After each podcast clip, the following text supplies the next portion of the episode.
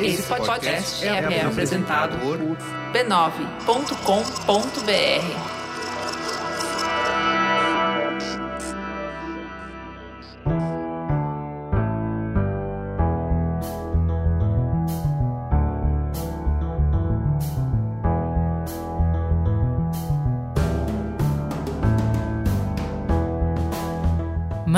Mamileiros e mamiletes, entrem e fiquem à vontade no nosso espaço de diálogo de peito aberto. Eu sou a Juva Lauer. Eu sou a Cris Bartz e esse é o Mamilos, o podcast que sai do raso articulando conversas onde o debate está interditado. O programa de hoje é uma utilidade pública. Se você já caiu em golpes digitais e quer se prevenir melhor, ou se nunca caiu, mas morre de medo e quer boas dicas, o episódio de hoje é para você. E ele começa aqui e continua no nosso perfil mamilospod nas redes sociais. Lá tem mais dica e tem também um pouquinho de quem conversou aqui com a gente. Bora no mamilospod.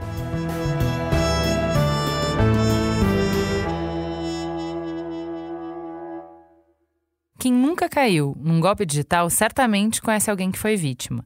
Tem gente que já teve sua conta de banco hackeada, tem quem foi roubado e se viu desesperado porque o assaltante começou a mexer nos aplicativos de banco, a fazer empréstimos, compras, transferências. E quem acabou caindo na conversa de um golpista que se passou por familiar ou amigo pedindo dinheiro no WhatsApp, para quem é golpista, o céu é o limite para a criatividade.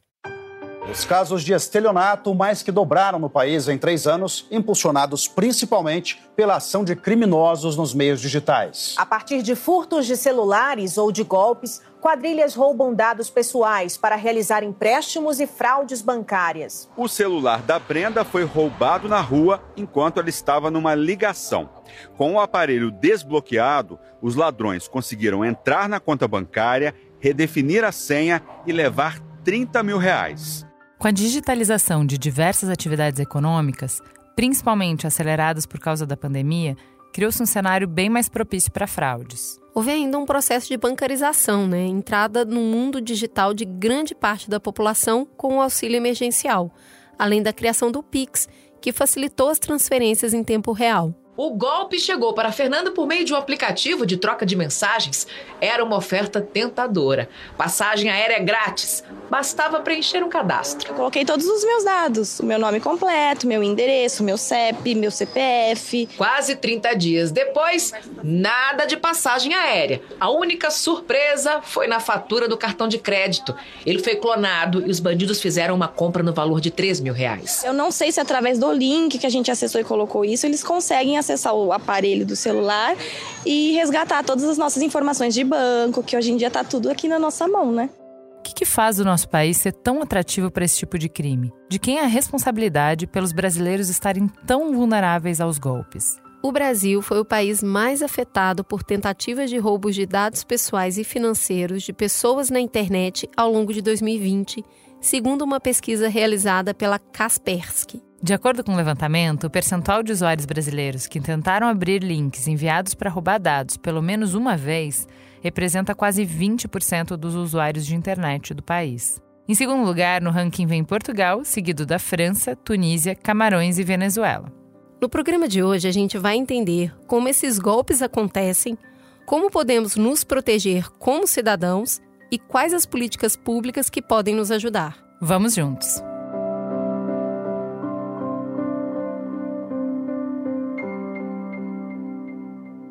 Antes de entrar na conversa de fato, vamos parar para um breve intervalo comercial.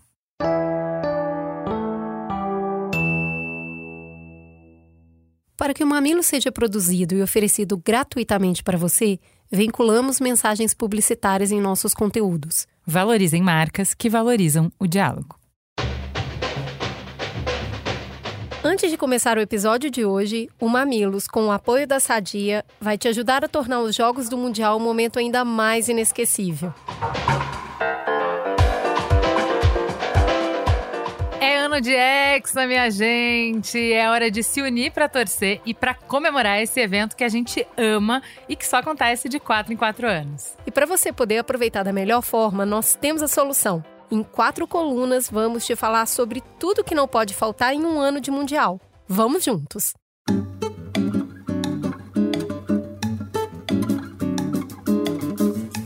Ô Juliana, você ama decorar.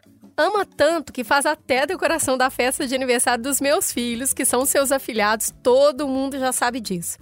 Mas sem querer abusar, já abusando, a gente só sabe que tem jogos do Mundial mesmo, de verdade verdadeira, quando a gente começa a ver as fachadas e as ruas todas decoradas. Daí eu queria saber, o que, que você está pensando em aprontar esse ano? Gente, nunca contei aqui, mas eu mudei esse ano para morar numa casa de rua. Então, isso quer dizer que finalmente eu vou me sentir incluída nessa longa tradição brasileira de pintar calçada, colocar bandeirinha no bairro. Assim, eu tenho tempo de organizar isso com tudo que a gente está fazendo esse fim de ano que vocês veem? Não. Mas nem por isso vai me impedir de botar pilha no grupo de WhatsApp dos vizinhos. E aí eu queria saber, Cris, eu aqui na rua de casa vou ter essa decoração toda tradicional de Copa. E você? Me conta que lembrança que você tem quando a gente fala de decoração para acompanhar jogo da seleção. Ai, menina, lembrança boa demais, viu? Porque eu lembro do Penta. Eu ainda morava em Belo Horizonte, em casa de rua, assim como você, e a gente usava giz, vários giz coloridos para pintar o asfalto. E também a gente colocava a TV na rua para todo mundo assistir junto e era bom demais da conta. O legal é que esse ano a gente já tem um time para ajudar nesse trabalho, né? Fiz Filho foi para isso mesmo, né? Então eu já escalei as crianças, elas que lutem para colocar bandeirinha, para colocar os enfeites, porque isso só é legal quando todo mundo participa, eles estão em polvorosa. Então vamos fazer assim: enquanto você comanda a trupe, eu cuido dos petiscos. Porque eu tenho certeza que a hora que acabar essa farra, vai estar tá todo mundo com fome. Eu vou preparar para o primeiro jogo o tradicional nugget sadia, que é prático e fica pronto em pouquinhos minutos. E as crianças amam, né? Eita, que a torcida pelo Hexa vai ser cheia de sabor. Sabor e crocância, viu? A gente pode fritar ou colocar direto na airfry, é super delícia. Pode deixar comigo que eu ainda faço para acompanhar aquele molho delicioso pra gente chuchar o nuggets, né? Vou preparar uma maionese de bacon divina que eu aprendi no site da Sadia pra gente se divertir. Eita, combinado, já tô com água na boca.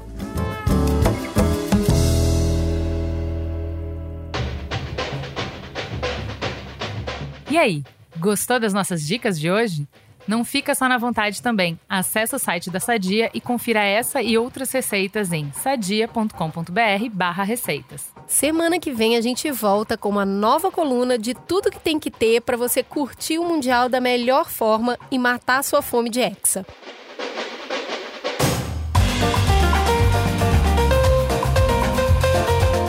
Essa coluna teve o oferecimento Sadia, marca parceira de todos os momentos, do café da manhã ao jantar, do dia a dia àquela data especial. E agora, durante os Jogos do Mundial, você também pode contar com a Sadia quando pensar naquele petisco gostoso para servir durante os Jogos. A marca tem uma variedade de produtos que trazem muito sabor e praticidade para sua vida. Tem presunto, salame, nuggets, pizza, linguiça toscana, salsicha, lasanha bolonhesa e muitos outros produtos com várias possibilidades de preparo. Nesse Mundial, não importa a sua rotina, a sua torcida pede sadia.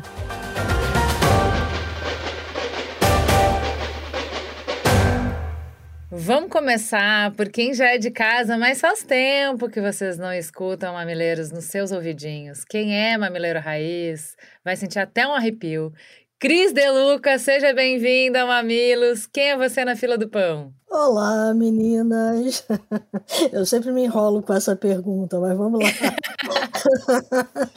Eu sou jornalista, Hoje tenho a minha empresa, que é a The Shift, então sou uma das editoras da The Shift, e o trabalho da gente é falar sobre essa disrupção digital toda que está chegando aí, né? Hoje não existe mais negócio sem o digital, não existe mais vida sem a gente estar tá em algum dispositivo digital. Então, é, o meu trabalho é tentar desvendar todo esse mundo, novos modelos de negócio, novas formas de trabalho. Sensacional. E com a gente também, estreando no Mamilos, temos a honra de receber Marcelo Lau. Seja muito bem-vindo. Quem é você na fila do pão? Bom, na fila do pão, com certeza não sou nem Lalau, nem Lau Quinchon, senão estará na 25 de março vendendo produtos a R$ 1,99. Por outro lado, eu sou a pessoa que vive em cima da desgraça dos outros. Enquanto tiver desgraça, eu ganho dinheiro. Sou o diretor executivo da Data Security, Portanto, eu atuei muito tempo em bancos, entre eles Itaú, Unibanco, ganhei uma gastrite, ganhei uma colite, descobri que é possível viver fora de banco e fora isso eu tenho uma vida acadêmica. Sou coordenador do MBA em Cibersegurança na FIAP, ministro aulas em vários lugares e quando tem alguma desgraça, nós vamos à mídia para falar sobre desgraça. Então estamos aqui para compartilhar com vocês. É, muito bom. Bom, gente, está é, cada vez mais sofisticado aí, se apresentando de diferentes formas para atrair possíveis vítimas dos golpes financeiros na internet. Isso virou uma realidade, tá no dia a dia dos brasileiros. Para se ter uma noção, nos sete primeiros meses de 2022, o número praticamente dobrou na comparação com o mesmo período no ano passado. De janeiro a julho foram mais de 5 milhões de tentativas de crimes contra 2,5 milhões que foram registradas no ano anterior. É um aumento de 97%. Somente em julho foram 1,3 milhões de investidas dos golpistas. E isso é algo que a gente sempre soube que acontecia, mas a impressão é que agora, a qualquer momento, ou você vai ser vítima, ou um familiar vai ser vítima. Conta pra gente como é que esses golpes digitais nascem e, e por que, que eles têm aumentado tanto nos últimos anos? Bom, então, vamos lá. É, crimes cibernéticos normalmente eles acontecem com a, algum tipo de objetivo, né? E o que a gente está falando aqui é o objetivo de dinheiro financeiro. Né? Então, conseguir algum tipo de vantagem financeira ou é, receber um dinheiro indevido, levar alguém a fazer um depósito, levar alguém a, de alguma forma, passar um crédito indevido para alguma pessoa. Então, são, são vários tipos, a Febraban sempre se preocupou muito com isso, desde que o mundo é mundo no online, né? E eu tô nessa estrada lá desde 1995, que o, quando os bancos começaram a ter esse canal, a gente começou a ver os cybercriminosos correndo atrás aí para ou lesar o banco, é, ou lesar o correntista, ou de alguma forma é, lesar diretamente aquela pessoa que é de boa fé e que acha que está passando um dinheiro para alguém. Então, por exemplo, hoje, antes de eu entrar aqui, eu faço parte de um grupo de advogados que, que conversa sobre LGPD, que é proteção de dados pessoais. Um deles entrou lá e disse assim: gente, alguém entrou no meu WhatsApp, roubou a minha senha, está se passando por mim, pedindo dinheiro. Então, o mais interessante disso tudo, e o Marcelo pode falar, é que geralmente é, esses cybercriminosos usam um expediente que a gente chama de engenharia social. Então, o que, que ele faz? Ele estuda a pessoa que vai ser vítima. Então, ele sabe características daquela pessoa e, a partir dali, ele cria uma história toda que parece uma história muito é, verossimilhante, né? Então, você acha que a história é real e te engana, né? Essa, essa é a ideia por trás desse golpe. Então, por exemplo, a minha mãe, quando eu mudei para Teresópolis, eu mudei tem um ano, apesar de saber que eu já tinha pago a minha mudança, porque eu preciso pagar adiantado para fazer a mudança, caiu num golpe de alguém pedindo dinheiro para ela, se passando por mim para pagar o final da mudança. E ela caiu, apesar dela ter uma filha que vive dizendo para ela: mãe, se alguém ligar para a senhora e pedir dinheiro no nome da gente, liga para a gente, fala com a gente, vê a cara da gente, para dizer assim: ó, oh, sim, sou eu pedindo dinheiro. Né? Ainda assim, ela caiu no golpe e perdeu 3 mil reais. Mas é muito legal o que você está trazendo, e justo você, a mulher da tecnologia, para dizer que não é só tecnologia, né? Que é um que precisa de um conhecimento profundo de gente, de comportamento, de relações, de como é que você faz para que as pessoas é, caiam no golpe. E isso independe de golpe digital já era o mesmo comportamento, já eram as mesmas ferramentas quando o golpe acontecia na vida real, de face a face, né? Exatamente, o bilhete da loteria é famoso, né? Vai na rodoviária, tem aqui um bilhete da loteria premiado, não vou conseguir, quer dividir o prêmio comigo, é. então, enfim. O Cris, mas a, a, gente sabe que a gente, o brasileiro, é early adopter de redes sociais, né? A gente inunda redes sociais, os volumes que a gente é, tem de uso são sempre muito impressionantes. Mas a gente é early adopter de golpe digital também. É, por que, que a gente quebra recorde? É, a gente está sempre entre os países com maior número de golpe digital. O que, que a gente tem para ser tão atrativo para esse tipo de crime? Ah, acho que a gente é crédulo, né, Marcelo? Olha, eu, eu tenho uma teoria para isso, tá? Se, por exemplo, Bandidos brasileiros, anos atrás, descobriram o conjunto de substâncias químicas para descolorir notas atingidas por bomba de tinta rosa, sendo essa tecnologia brasileira. Se nós temos o maior roubo de banco paraguaio, na verdade, assim, de empresas de valor de, do Paraguai, cometido por grupo criminoso do estado de São Paulo, eu diria que nós estamos no ponto de criar e exportar tecnologia. Enquanto muita gente fala de inovação, eu entendo que nesta área de crimes cibernéticos e de segurança, nós somos formadores de opinião. Enquanto ninguém explodia caixa eletrônico, nós aqui brasileiros aprendemos a explodir caixa eletrônico, em algum momento se queimou cédula e hoje criminosos, eles sabem fazer isso adequadamente. Eu diria o seguinte, o brasileiro é o cara que sabe se virar nos 30 ele é extremamente criativo. Se ele é criativo para o bem, também será criativo para o mal. Exatamente. Gente, é muita inteligência desperdiçada, né? Eu só fico pensando nisso, porque assim, a gente saiu de uma onda nos anos 90 ali de sequestro, né? Pegava a pessoa, aí ficava com a pessoa pedindo dinheiro para, sei lá, 20 anos depois, você, você nem conhece a pessoa e consegue assaltar essa pessoa e consegue tirar dinheiro dela.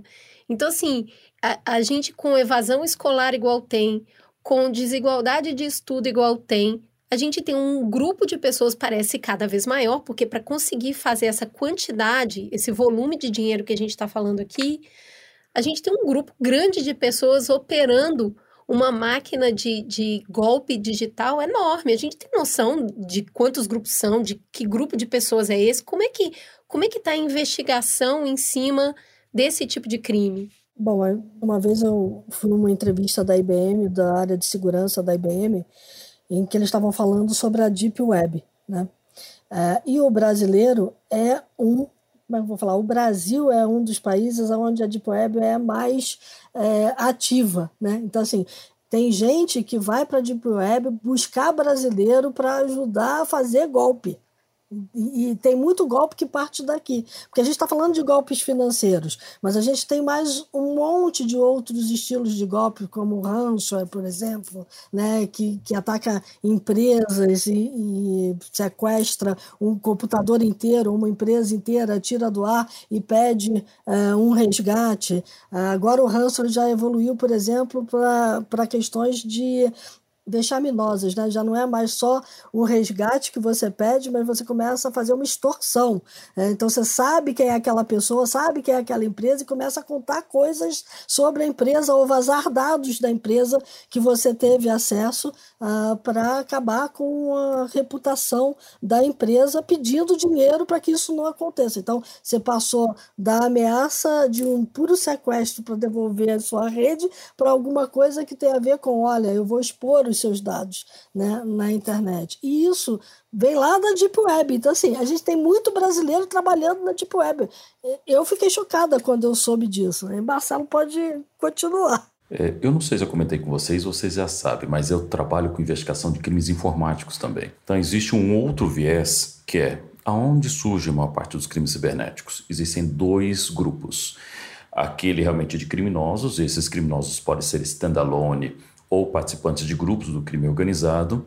Lembre-se que aqui no Brasil nós temos divisão do crime organizado, então tem gente que negocia drogas ou entorpecentes, armas, assalto a banco, roubo a banco, e existe uma categoria específica que trabalha com crimes informáticos. Inclusive, depois vocês podem olhar até na literatura, existe uma cidade no Pará chamada Paraopebas, que ficou conhecida por ter muitos casos de fraude advindos da cidade. E reza a lenda que tudo começou depois de alguém ter ministrado algum conteúdo junto aos alunos e eles se viram empreendedores, ou seja, muita coisa surgiu de lá. E eu, não fui eu que fui ministrar aula, então vocês podem ficar tranquilos. Mas outro segundo grupo são daqueles funcionários que têm acesso legítimo às informações e cometem fraudes, uhum. onde eles percebem que a ausência de controles internos faz com que eles possam ganhar dinheiro, começam com pequenos valores e depois começam a se tornar gananciosos. E isso faz com que realmente essa crescente leve uma investigação. Em ambos os casos, surge aquela preocupação. Na condenação de um indivíduo como esse, o que, que acontece? Ele vai parar dentro do sistema penitenciário. Normalmente, dentro da cadeia, ele tem que se juntar num grupo, por um grupo criminoso, ele tem que pagar valores financeiros para poder se manter vivo, e ele pode fazer isso de duas maneiras: pagando por valor financeiro, pecúnio, ou por trabalho. E parte desse trabalho inclui as suas habilidades para cometer crimes cibernéticos. Então, entende-se que aqui o Brasil ele tem, primeiro, um fator de criatividade. Segundo, um fator de é, diferença social escabrosa. Existem, infelizmente, muitos criminosos que não conseguem ascender socialmente. Então vamos imaginar que a estratificação social faz com que realmente muitas pessoas queiram subir é, na sua vida financeira, econômica, social. E qual é o meio mais curto para chegar até esse caminho? Pelo meio do crime.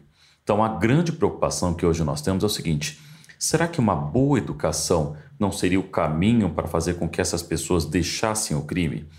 Se eu estiver falando em números, existe a necessidade de nós ocuparmos 3 milhões em postos de trabalho em cibersegurança, sendo que meio milhão é só na América Latina.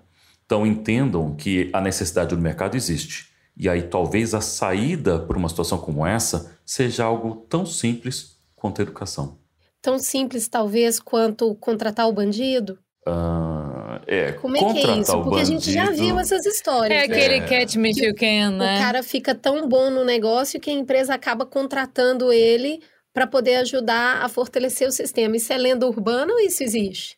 Eu diria existe. existe sim, mas aí tem dois elementos importantes e talvez aí valha a Cris complementar. Mas eu vou jogar a linha na fogueira.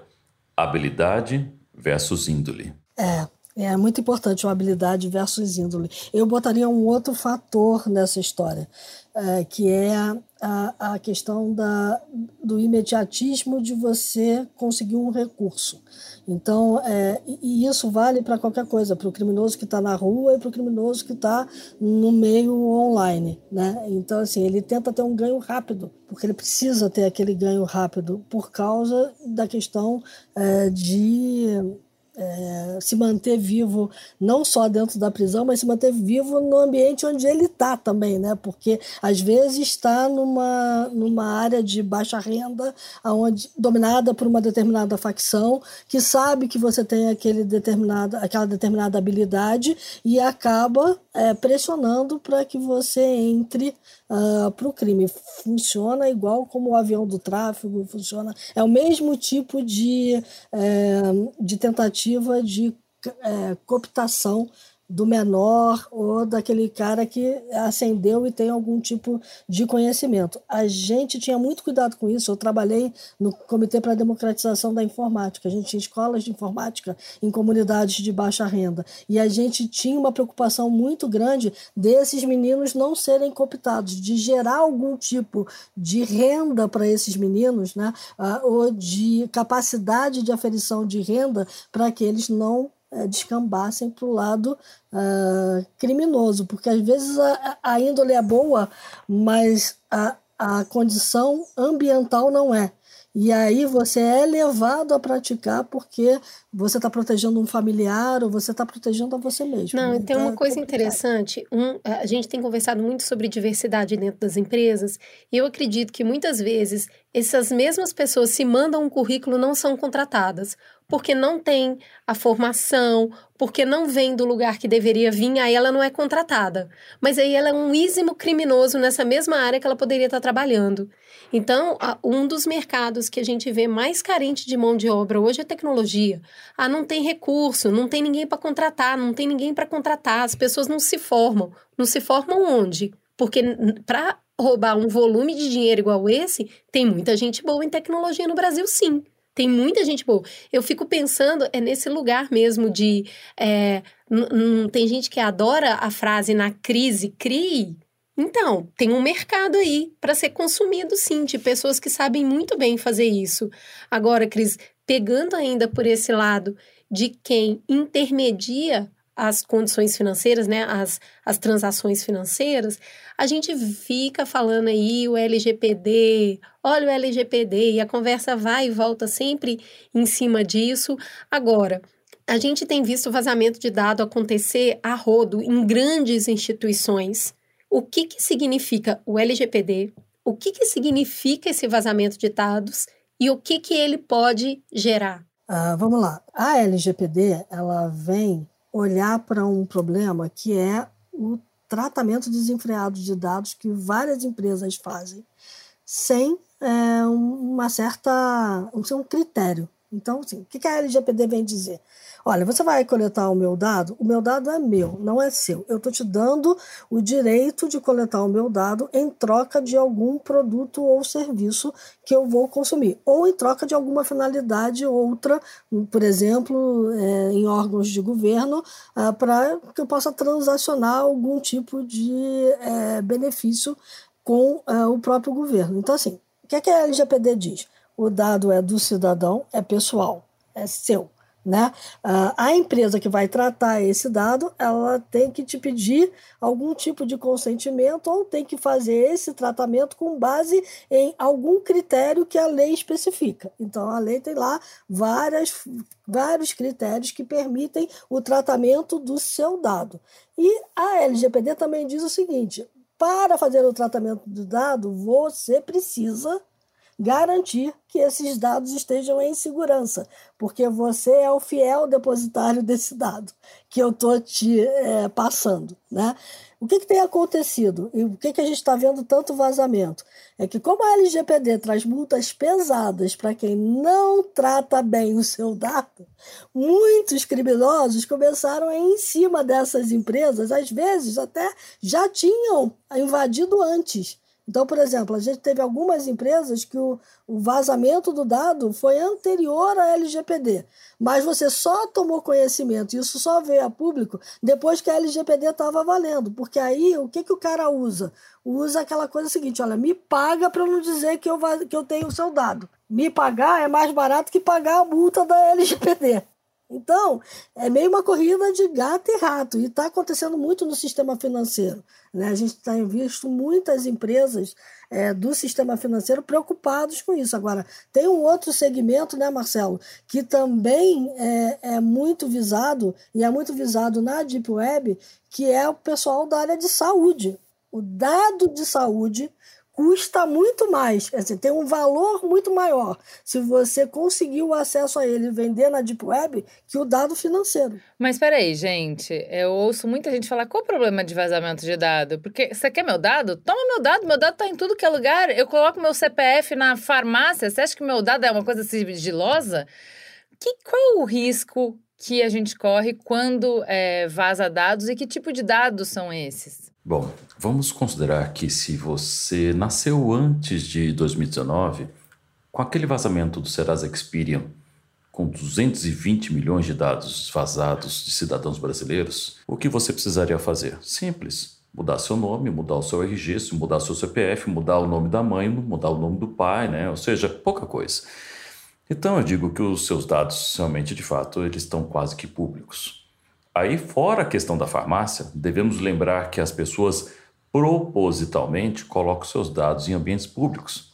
Lembre-se as das carteirinhas de vacinação. Muitas pessoas tiravam fotos de um dado pessoal, contendo inclusive um dado sensível, que é o dado de saúde, achando que aquilo era a festa do caqui, né? Ou seja, você coloca na internet e acha que aquilo não tem nada, não tem nenhum problema.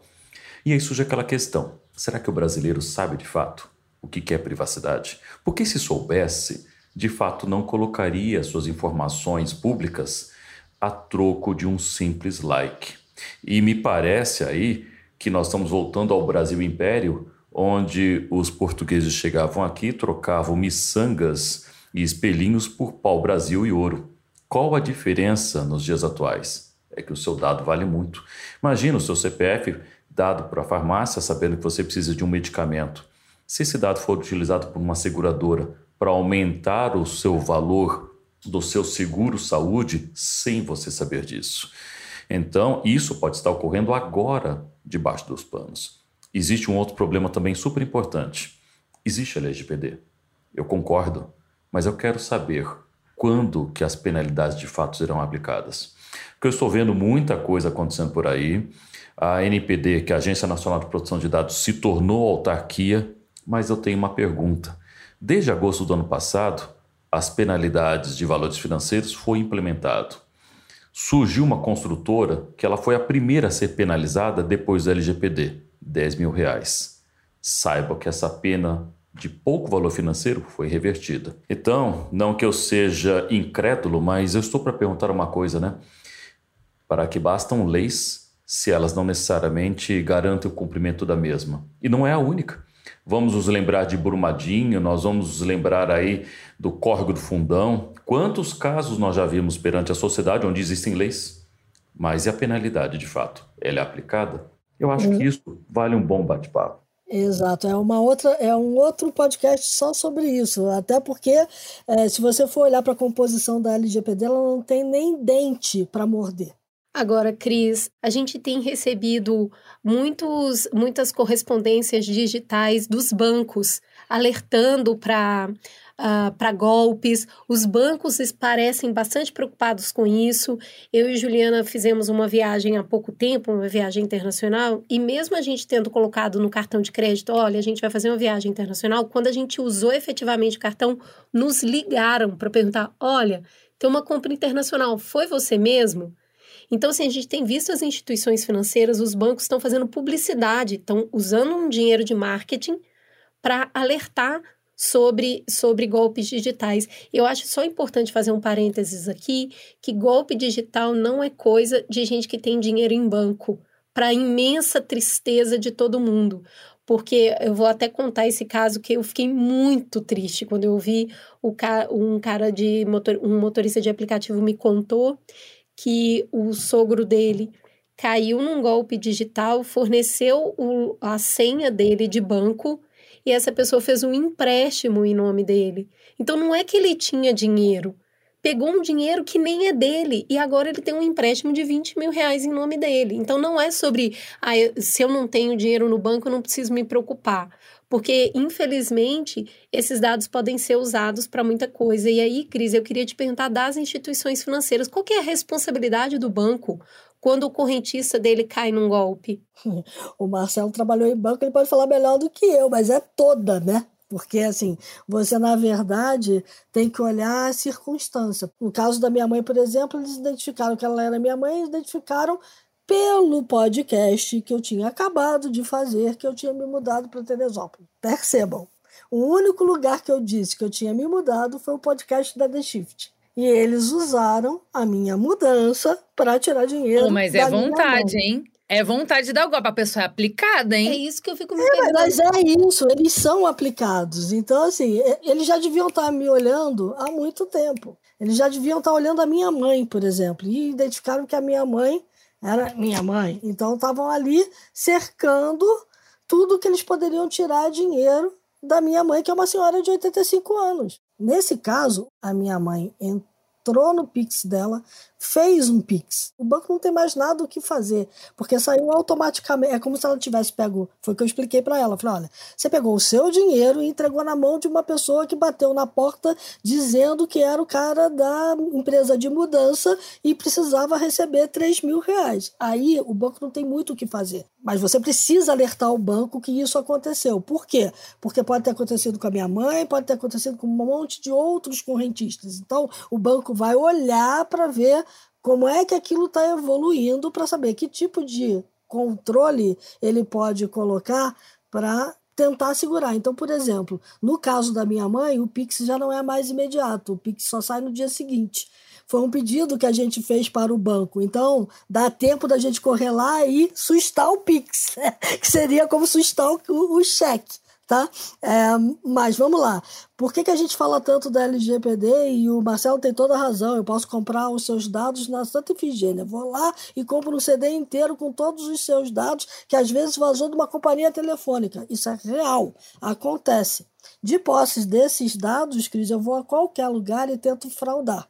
Então eu tento me passar por você, tento ter uma carteira de identidade que eu também compro é, na Santa Efigênia com a minha foto, mas com o seu nome, o seu CPF, vou num banco e tento é, é, abrir uma conta no seu nome, faço um Pix e a partir daí eu posso usar o Pix da Cris, né? É, que não é a Cris, sou eu. Né? Então, é, o que, que acontece? Os bancos estão tentando de todo lado fechar essas portas, porque dependendo da forma como o golpe foi feito, o, se o banco poderia em algum momento ter bloqueado aquilo, ele é consolidário. Não é isso, Marcelo? É, o que acontece? Todo qualquer produto bancário ele pode estar suscetível a questões de problemas de segurança e normalmente medidas são tomadas. Eu sou da época que sequestravam muitas pessoas em caixa eletrônico. E os bancos fizeram o seguinte: eles começaram a limitar as transações depois de um certo período noturno para reduzir esse tipo de ato. Aí o criminoso começou a manter por mais tempo a vítima. No caso do Pix foi muito parecido. Então, hoje os limites eles foram estabelecidos em várias situações. O cliente ele pode definir algumas regras de negócio e é claro que o banco ele precisa investigar porque existe uma modalidade de fraude chamado autofraude. O próprio usuário ele se faz de vítima cometendo uma fra falsa fraude sobre si próprio. Então os bancos normalmente eles investigam, verificam se ele tem alguma responsabilidade ou se o correntista tem a responsabilidade, e aí, com base nisso, o valor será ressarcido ou não, dependendo das condições. Existem algumas preocupações, né? por exemplo, em vários produtos financeiros. Esses dias mesmo eu estava vendo na televisão que um banco BMG ele foi proibido, por exemplo, de ofertar crédito consignado, se não me engano, num dos estados aqui. Quase estou certo que é Minas Gerais. E aí o que, que acontece? O, alguns produtos financeiros estão fazendo com que necess, acabe ocorrendo o surgimento de novas vítimas, onde essas instituições precisam tomar medidas para que realmente as vítimas eh, sejam reduzidas. O idoso, por exemplo, hoje em dia é um vulnerável em muitas situações. E se ele for enganado, ele infelizmente pode acabar trazendo uma vítima que tão pouco saberá. Então, de fato, é, a lei aplica-se tanto o Código de Defesa do Consumidor quanto outras leis específicas que realmente aí o banco analisa, traz para o seu jurídico e readequa o seu produto se necessário. E, e queira saber ou não, eu achei que o boleto fosse morrer. Queira bom, bem ou não, o boleto existe até hoje. E aí aquela preocupação. Boleto falso existe até no formato impresso, se vocês duvidarem. É, então assim, eu vou te contar uma história, eu não vou dizer o nome do banco, Cris, mas é, eu, eu, a minha mãe foi vítima de uma fraude interna desse banco. Nossa. Ela é, e a gente pegou a fraude. O que, que aconteceu? Botaram na conta dela uma conta de celular, uma conta de água e luz, por quê? Porque como ela não mexia nessa conta e ela não ia no banco sempre, é, o, o, cara comeu todo o cheque especial dela. Ela comeu o crédito que ela tinha, que ela não estava mexendo, e depois comeu todo o cheque especial, o valor do cheque especial dela. Aí a gente recebeu uma comunicação do banco dizendo que ela estava negativa acima do cheque especial, né? É, aí eu fui no banco e falei, mas vem cá, a gente não movimenta essa conta, tem pelo menos uns três anos. É, e, e, aí a gente descobriu é, isso. Então o banco ressarciu a minha mãe mas porque a gente descobriu muito tempo depois, conversando, meu, meu cunhado é advogado, a gente foi lá e falou, ah, não é a minha mãe, não é a minha mãe, esse, esse celular não é nosso. A gente foi atrás de quem era o celular e a gente descobriu que era de uma pessoa de dentro do banco. Mas, Marcelo, olha só, é, internet banking não é novidade, acesso ao internet banking pelo, pelo celular já não é mais novidade. De onde que vem esse crescimento tão grande de um ano para o outro? Tá todo mundo hoje é, que sai na rua tem pavor do celular ser roubado. E muitas vezes não é por causa do, do hardware, né? Do, do, do aparelho. aparelho. É porque lá dentro tem um monte de coisa que, que vai, vai acabar com a vida financeira da pessoa. Como que esses crimes ganharam tanta escala? Como que a gente é, é, formou um grupo de pessoas que entende muito disso de uma hora para outra? Como é que é isso? Bom, isso pode ser respondido de diversas formas. A primeira delas, né, até continuando a conversa da Cristina, a Febraban estima perdas de 2,5 bilhões de reais para o ano de 2022, sendo que de 70 a 80% dessas perdas financeiras serão advindas do Pix. E eu acho que aí podemos partir para um assunto interessante.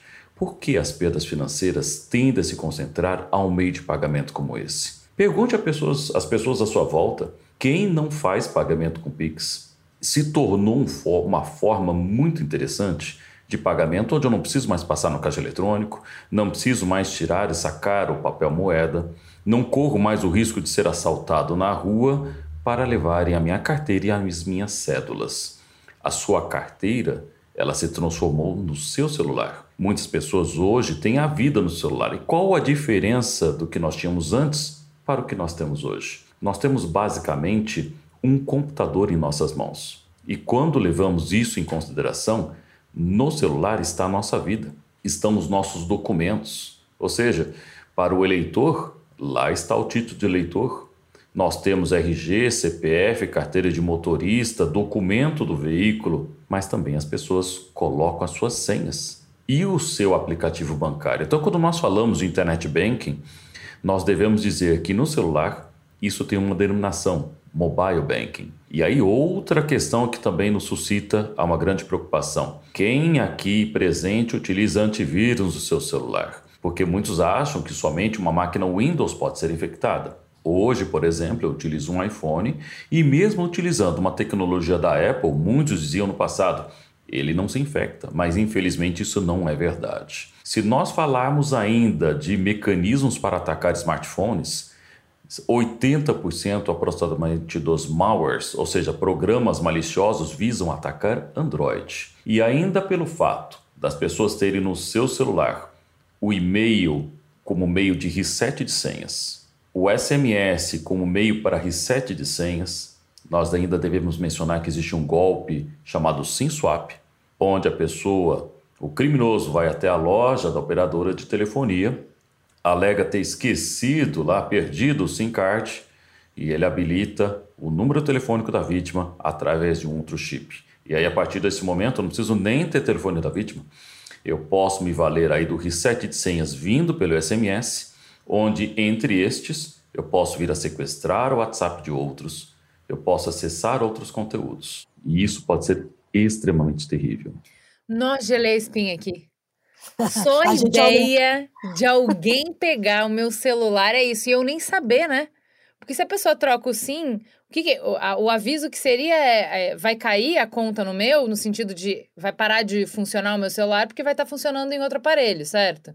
Esse é o único aviso que eu vou ter. E aí eu tenho poucos segundos para conseguir uh, entrar em contato com a companhia e dizer que não sou eu e tentar bloquear isso. O tempo que eu vou levar para conseguir um atendente, para conseguir provar que eu sou eu e tal, o cara tá fazendo estrago com todas as minhas redes. E aí ele já entrou nas minhas contas e eu não tenho como pagar de volta.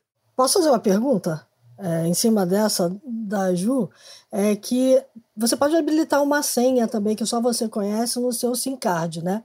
E aí, se alguém tentar habilitar o seu SIM card, você vai saber, porque aquela senha vai dizer: tem alguém tentando habilitar o seu SIM card em outro aparelho.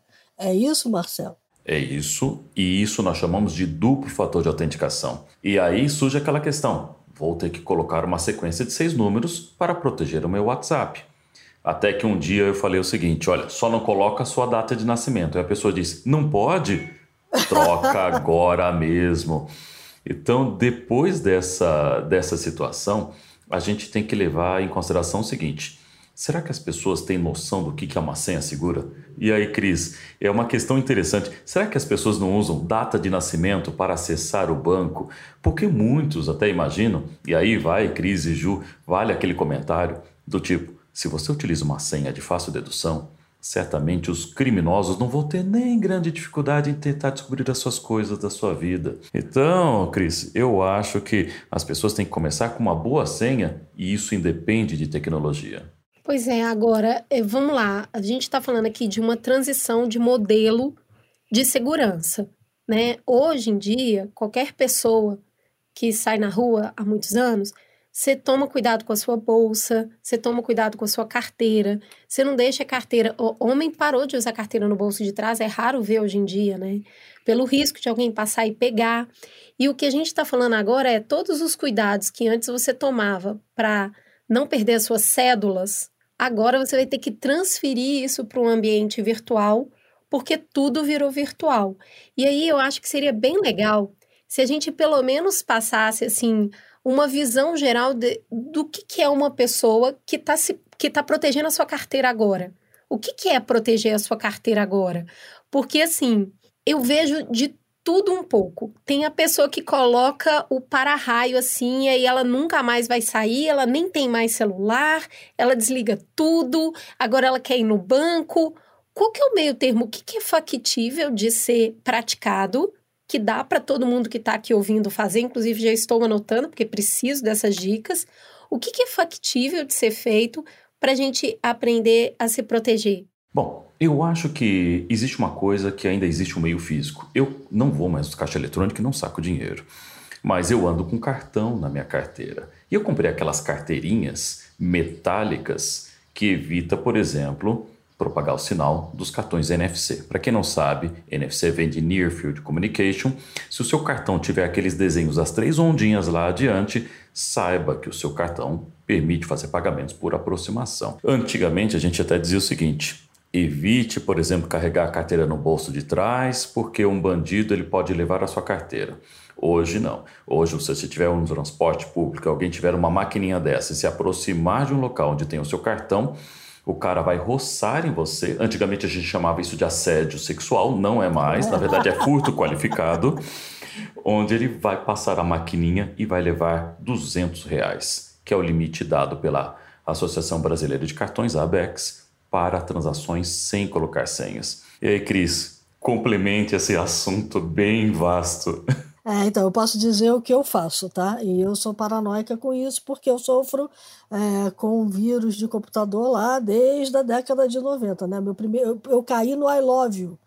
O Marcelo vai lembrar qual é. é, é o Alove é um phishing lá de trás que colocava um malware na rede de computadores. E eu trabalhava no Globo Online na época e o meu computador começou a mandar e-mail desesperado para um monte de gente. E eu tive que não dá nem para desligar o computador porque ele continuava funcionando, mas assim que eu percebi que eu caí, eu avisei o pessoal de segurança, então eles bloquearam o meu, a minha área da rede, né? Eu mandei para um monte de gente, um monte de e-mail, mas eu não contaminei o resto da rede do jornal, porque eles conseguiram isolar o meu segmento de rede.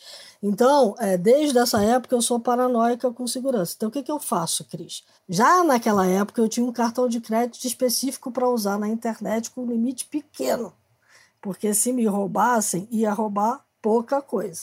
Então, eu continuo tendo essa prática para tudo que eu faço. Eu tenho carteiras digitais, uma delas, inclusive, tem um cartão onde eu carrego um determinado valor. Então vamos lá, mil reais é o dinheiro que eu vou carregar comigo quando eu for para a rua.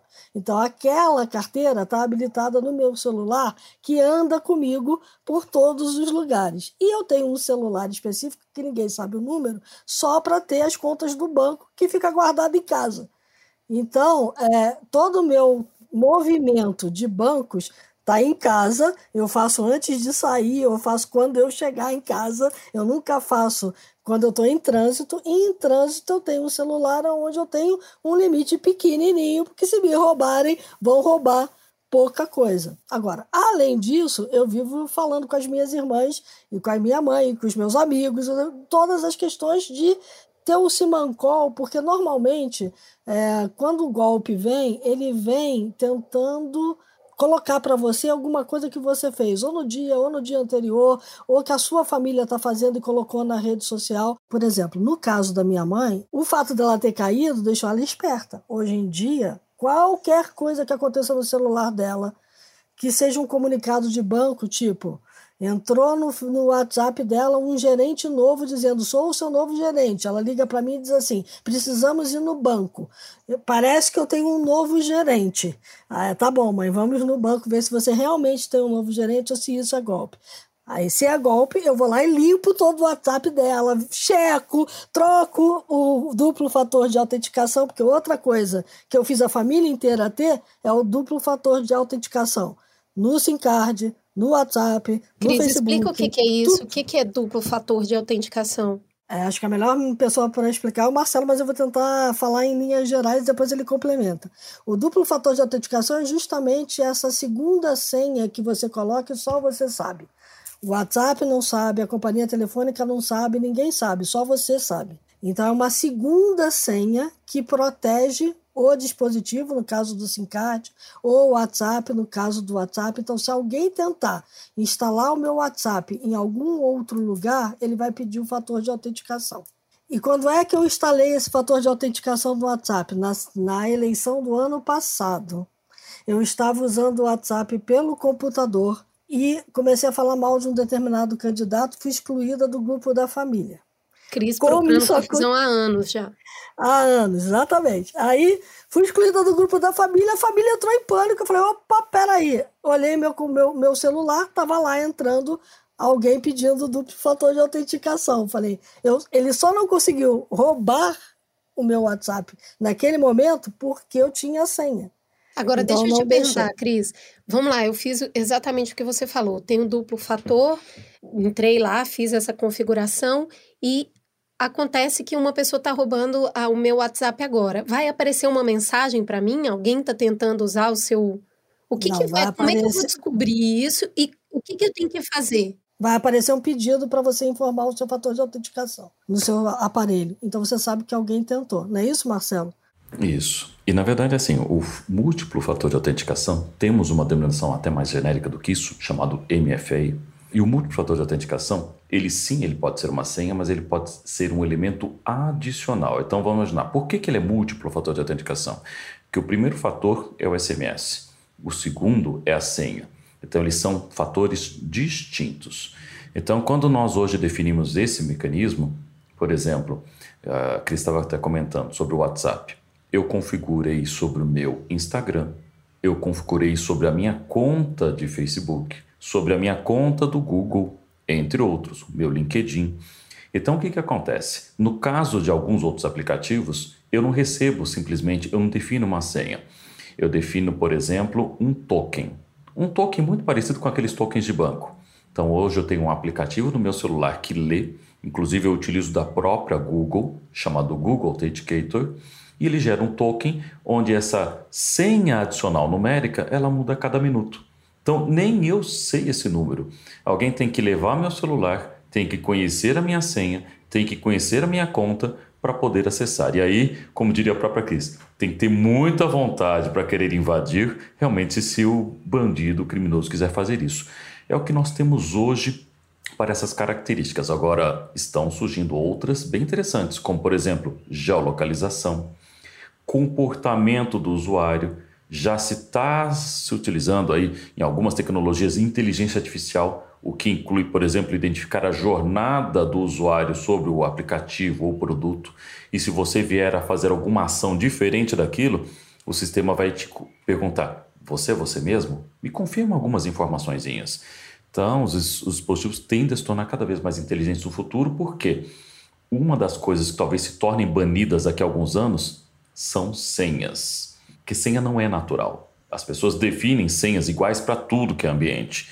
Então, existe uma, uma, um viés da tecnologia denominado soluções passwordless, ou sem senha, onde nós vamos usar outros elementos que tendem a nos identificar. É, e aí vale a impressão digital, vale o rosto, né? Muitos bancos pedem para você colocar a sua face e, é, e, por exemplo, hoje no meu WhatsApp, a minha, o meu duplo fator de autenticação tanto é a senha quanto é o meu rosto. Então, para eu abrir o meu WhatsApp, todo mundo aqui em casa reclama, porque ah, eu quero usar o seu WhatsApp, não consigo porque é, tem que botar você ali na frente do, do celular para habilitar o seu WhatsApp. É, é uma forma que eu encontrei de ficar segura no WhatsApp.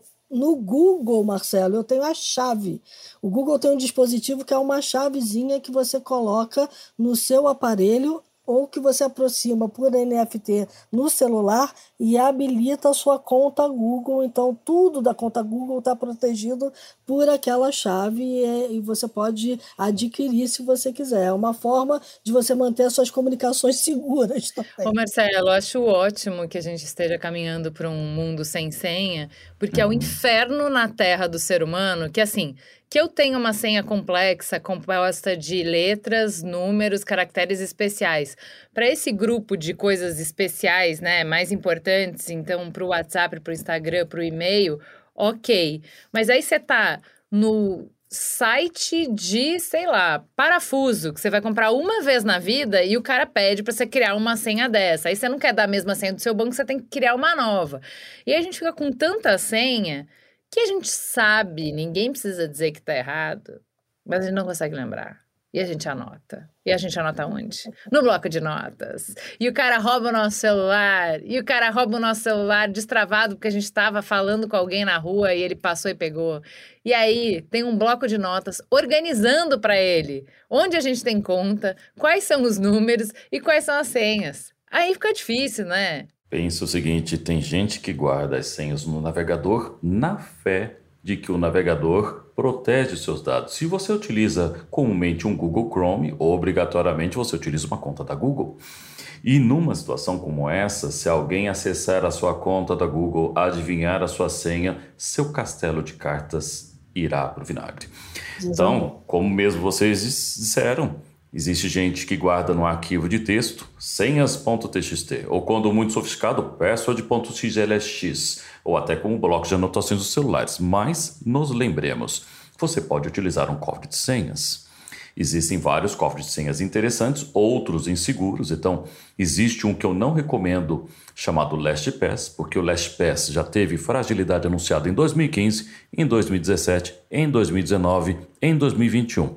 E esse ano teve um vazamento de código. Então, sempre falar para meus alunos: em 2023 vai ter outro vazamento. Aí os alunos me disseram: professor, você errou. Eu falei assim: não, ainda não chegou 2023. Mas eu, por exemplo, utilizo um cofre de senhas, né, advindo de algo chamado KeePass. K-E-E-P-A-S-S. Você define uma senha principal para guardar todas as demais. Então, meu filho, minha filha, não anote aquela senha, decore. Quer uma senha boa? Defina uma passphrase, uma frase que só você vai memorizar e só você vai saber. E, claro, espero que você não esqueça, mas pense o seguinte: é uma boa ideia. O KeePass funciona para Windows, mas ele tem uma versão para Android, KeePass Droid, tem versão para iOS chamado KeePass Touch, e no meu caso, que eu uso Mac, MacPass. É uma solução excelente como cofre de senhas. Agora a questão é: existe uma necessidade operacional. Digitar, ver qual é a senha, copiar, utilizar. Mas eu diria o seguinte: segurança não é amiga da conveniência. Tem toda razão. Agora também parece que a gente tem que carregar tudo o tempo todo, né? Se você cria essa, né, você tem um banco de senha. E esse banco de senha vai guardar todas as senhas que você tem. E aí a única coisa que você tem que lembrar é a senha deste banco de senhas. Você pode deixar ela anotada em casa, não? Porque parece que a gente tem que ficar carregando o negócio o tempo inteiro. Esse medo de perder, de esquecer, é, uma, é, é porque realmente é muito inconveniente. Quando você esquece uma senha, é, vou dar um exemplo claro: é a senha do cartão de vacinação que uhum. a gente tem que mostrar para entrar no país. Fiquei na fila um tempão, porque não conseguia lembrar a senha. Aí o fator de autenticação é via banco e não sei o que. A mulher já estava quase achando que eu estava mentindo, que eu não tinha me vacinado, porque eu não conseguia abrir o um negócio. E aí a tendência é para você ter uma vida mais conveniente se anotar. Então eu fico me perguntando isso, né? Parece que é, é essa conveniência de você fazer o pagamento a hora que você quiser, uh, no tempo que você quiser, no lugar que você tiver te faz carregar tudo. Aí não seria o caso de se organizar melhor, fazer mais coisas em casa, tirar menos informação de dentro de casa? Hum, vamos pensar o seguinte: nessa questão de carteira de vacinação, título de eleitor e alguns documentos, eu não tenho certeza se o sistema vai funcionar adequadamente. Sabe o que eu faço? Eu tiro um print para mostrar o conteúdo do documento. Então, isso me reduz de sabor do jeito que vocês não imaginam. Nem tudo eu preciso utilizar a senha ao mesmo tempo. Inclusive, que nós estamos falando da vacina, é a senha do GovBR, que inclusive você pode assinar documentos eletrônicos com certificado digital gratuito. Vocês estão vindo muito bem, gratuito, gratuito. com validade de cartório. Cara, isso é super importante, porque isso Não sabia é, disso aí não, hein? É a mesma senha do cartão de vacinação. É, é, é, é tem uma proposta de ser tudo interligado, né, Cris? Mas ainda não é tá. Isso, é, o, o GovBR, na verdade, são vários serviços, você tem uma senha só, e em tese você pode ir aumentando é, o nível de segurança que você tem no GovBR. Então, quanto mais coisas você tem no GovBR, quanto mais é, informação você dá para o governo, que ele possa checar se você é você mesmo, você vai aumentando o seu nível de segurança do GovBR. Então, aquela história de ser é, ouro, prata, uhum. platina, enfim. É, é, e, o, e o GovBR, na verdade, é uma senha só. Então, é, o que eu tento fazer é ter a senha do GovBR como uma variação das senhas que eu mais uso. Então, é, por quê? Porque aí a, a, tendência de esquecer é menor. Ela não é uma senha igual, mas ela é uma variação de alguma regra que eu criei na minha cabeça que eu não vou dizer aqui. Afinal de contas, o hacker tá te escutando, ele escuta é, todos os seus podcasts. É fã ou hater? É isso que eu queria saber. Fã ou hater? Não saberia. Ah, é hater, né? Deve ser hater, com certeza. Enfim, eu ia só complementar o que o Marcelo falou, porque ele falou uma coisa muito interessante. Segurança e conveniência são duas coisas que deveriam andar juntas, mas que são completamente antagônicas. Quanto mais você aumenta a segurança, menos você tem conveniência. Então, o que todo mundo tenta é justamente tirar esse atrito, né? Todos os homens, as empresas de segurança, o que todo mundo está tentando fazer quando coloca, por exemplo, a localização ou quando coloca uma função, um comportamento e o comportamento hoje, como a gente ampliou é, a área de ataque e a área de ataque está muito no celular, tem muito a ver com a forma como você digita né? Por onde você começa a, a, navegar em um determinado lugar. Então, as empresas hoje estão começando a olhar várias questões que têm a ver com o seu perfil para dizer que você é você mesmo. Uma dessas questões, por exemplo, a gente fez um podcast na The Shift outro dia sobre a questão da autenticação por voz, Marcelo, que os bancos já estão começando a utilizar. Por quê? É uma impressão digital da sua voz. Não é que aquele cara que vai autenticar a sua voz tem a sua voz gravada lá, mas ele tem o timbre da sua voz transformado no modelo matemático que quando você começa a falar com um banco, ele vai lá e checa se aquele modelo matemático bate com a voz que você está lá conversando. E aí ele te autentica.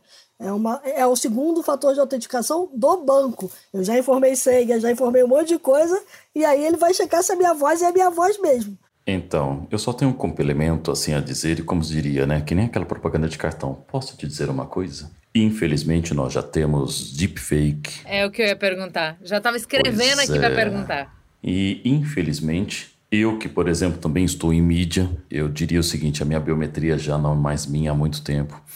Se alguém quiser capturar a minha voz, replicar a minha fala e talvez até pegar um bonequinho e mudar o meu jeito, a qual eu disse alguma coisa, será relativamente fácil, porque terá muito conteúdo meu. E nesse caso, a biometria, eu até já entrei em contato com alguns bancos sobre essa questão. Nós não podemos contar simplesmente só com a biometria de voz Isso. para autenticação. É necessário outro fator. Isso, é, é sempre uma combinação de fatores, na verdade. É que está todo mundo indo buscar vários fatores para combinar tudo com a inteligência artificial lá e dizer é a Cristina, é a Ju, é a Cris Bartes, é o Marcelo. Eu acho que é, a gente falou algumas coisas bem importantes aqui sobre segurança. Eu queria só revisar mesmo. Eu acho que quem puder tem que deixar um aparelho em casa mesmo, com as contas bancárias e tentar movimentar isso dentro de casa para não correr o risco de ter esse celular roubado e ter isso tudo ativado aí sem querer, né? E a pessoa conseguir movimentar tudo. É, eu acho que me, me, parece uma solução mínima. As, a, também ter as, os fatores de autenticação em duas vias, isso aí vai precisar mesmo ter. E aí eu acho muito injusto isso que eu vou falar, que de vez em quando a gente vai ter que ficar fazendo vistoria em cima do CPF da gente para ver se a gente não está com dívida. Agora, isso. vê isso, uma própria instituição que vazou dados é a mesma instituição que hoje vende o serviço para você ver se o seu nome não está no serviço de proteção do crédito. Olha só, não é mesmo? É. E eu sou obrigada a ficar fazendo uma vistoria de vez em quando para ver se ninguém roubou e eu nem estou sabendo e fez dívida no meu nome. Então, assim, acho que a gente está vivendo uma situação de muita, muita fragilidade, muita instabilidade.